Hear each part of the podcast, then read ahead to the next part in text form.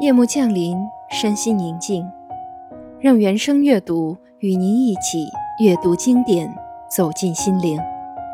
今天，让我们来读另一位日本作家东山魁夷的散文《听泉》。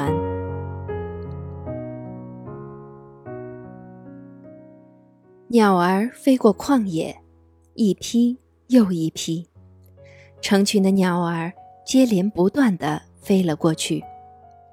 有时四五只连翩飞翔，有时候排成一字长蛇阵。看，多么壮阔的鸟群啊！鸟儿鸣叫着，它们和睦相处，互相激励，有时又彼此憎恶、格斗、伤残。有的鸟儿因疾病、疲惫或衰老而失掉队伍。今天。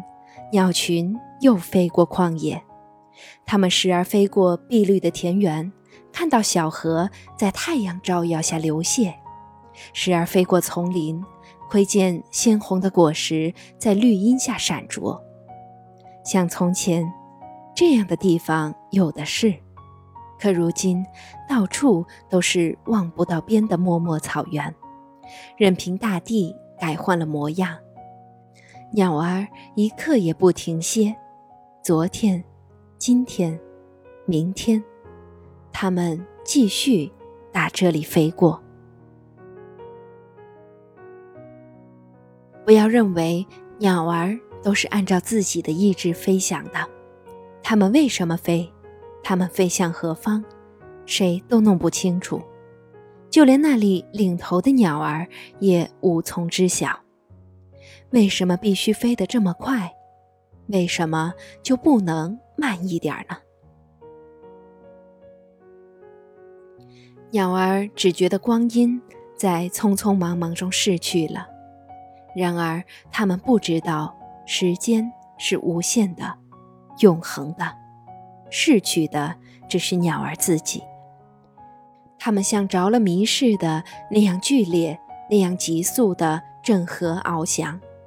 他们没有想到，这会招来不幸，会使鸟儿更快地从这片土地上消失。鸟儿依然呼啦啦拍打着翅膀，更急速、更剧烈地飞过去。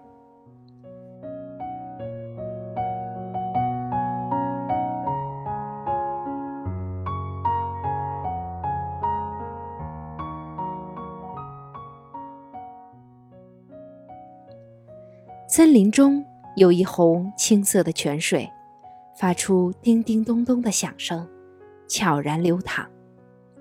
这里有鸟群休息的地方，尽管是短暂的，但对于飞越荒原的鸟群来说，这小憩何等珍贵！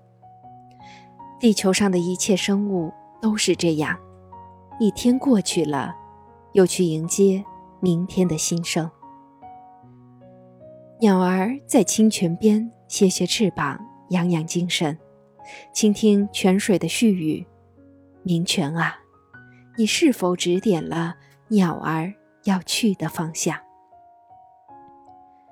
泉水从地层深处涌出来，不间断地奔流着，从古到今，跃进地面上一切生物的生死、枯荣。因此。泉水一定知道鸟儿应该飞去的方向。鸟儿站在清晨的水边，让泉水映照着身影。